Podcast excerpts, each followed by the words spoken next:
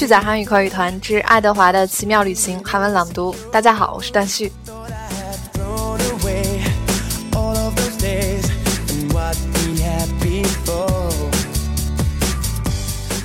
昨天我们讲到爱德华，他终于遇到了一个转折。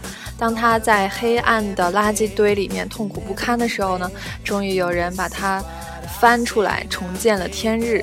这个呢，也暗示着他感情生活重新有了新的转机。当然了，一只兔子的感情生活呢，就是有了新的主人。会不会新的主人也像以前一样，哎，Billy 那个小女主小女主人公一样爱它呢？我们接着来听后面的内容。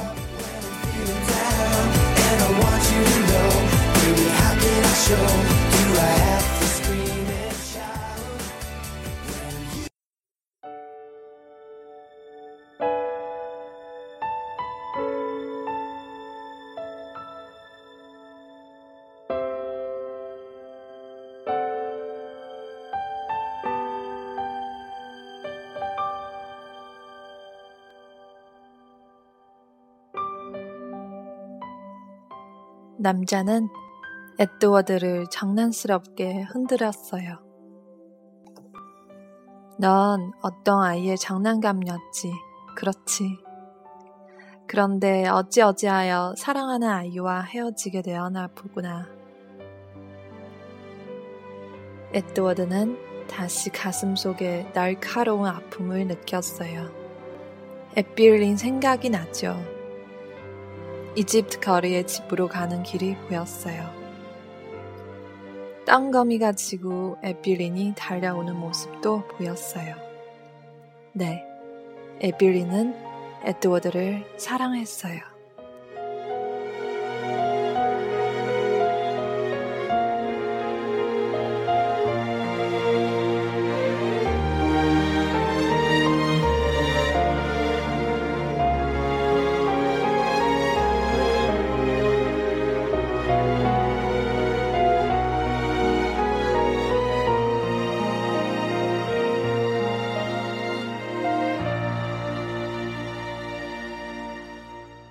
그러니 말론 남자가 헛기침을 하며 말했어요.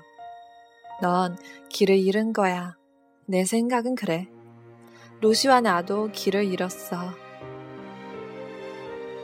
자기 이름을 듣고 루시가 또 다시 낑낑거렸어요.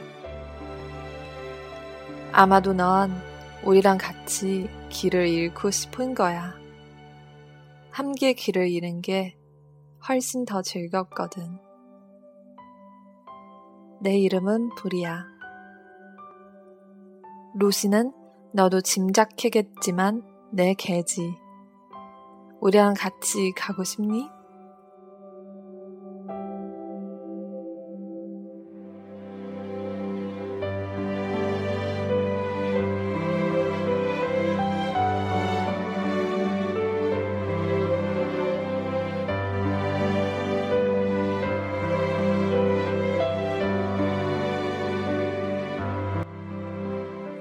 불은 잠깐 에드워드를 바라보며 기다렸어요. 그런 다음 여전히 에드워드의 허리를 손으로 꼭 쥐고서 커다란 손가락 하나를 뻗어 에드워드의 머리를 쓰다듬었죠. 머리를 뒤에서 앞으로 미니까 마치 에드워드가 그렇다고 고개를 끄덕이는 것처럼 보였어요. 봐, 루시. 좋다고 그렇네. 말론이 우리랑 같이 가기로 했어. 좋지 않아?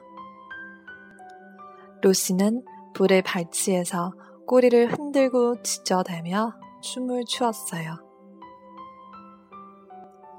그렇게 해서 에드워드는 부정자와 그의 개와 함께 길을 나서게 되었죠.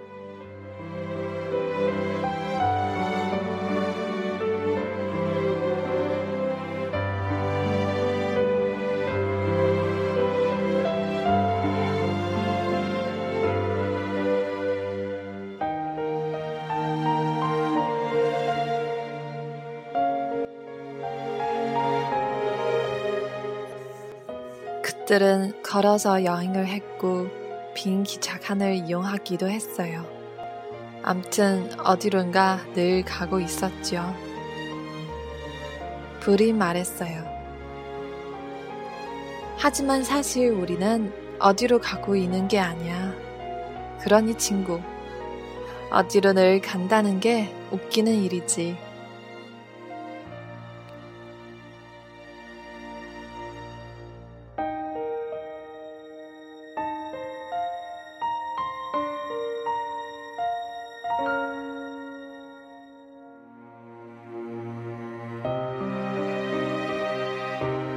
불이 어깨에 메고 있는 침낭 속에 든 에드워드는 머리와 귀만 삐죽 나와 있었어요.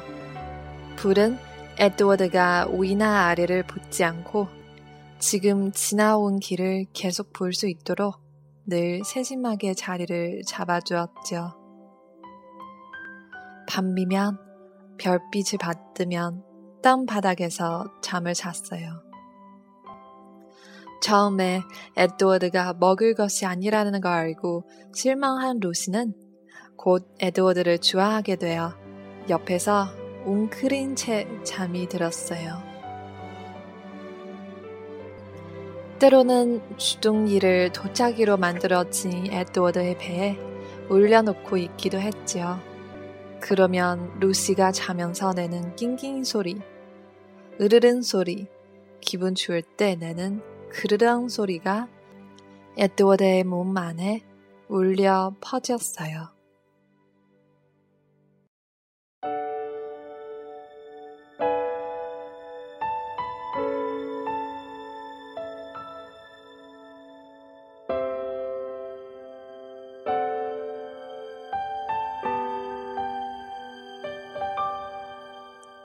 놀랍게도 에드워드는 루시가 아주 다정하게 느껴졌답니다.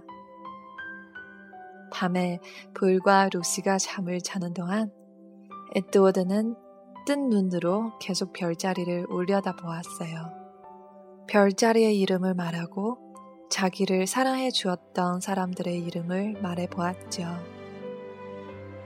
에비린을 시작으로 넬리, 로렌스, 그리고 볼과 루시까지. 그런 다음 다시 에빌린으로 돌아갔어요. 에빌린, 넬리, 로렌스, 볼, 루시, 에빌린.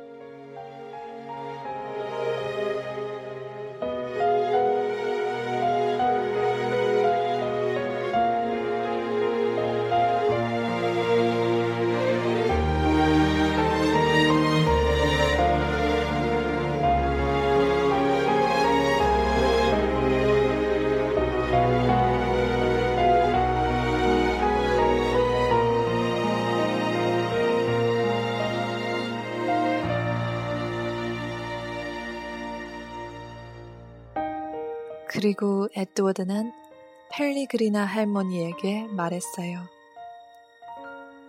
알겠어요? 난그 공주와 달라요.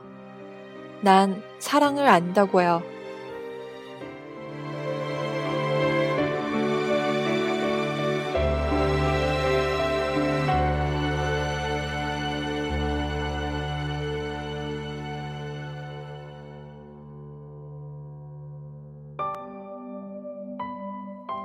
불과 루시가 다른 불황자들과 함께 모닥 불가에 모여 있을 때도 있었어요. 불은 이야기를 아주 잘했고 노래는 훨씬 더 잘 불렀죠. 불황자들이 소리쳤어요. 불, 노래 좀 해줘. 루시가 불의 발에 기대고 에드워드가 불의 오른쪽 무릎 위에 자리 잡고 앉으면 불은 몸속 깊은 곳에서 울려 퍼지는 노래를 불렀어요.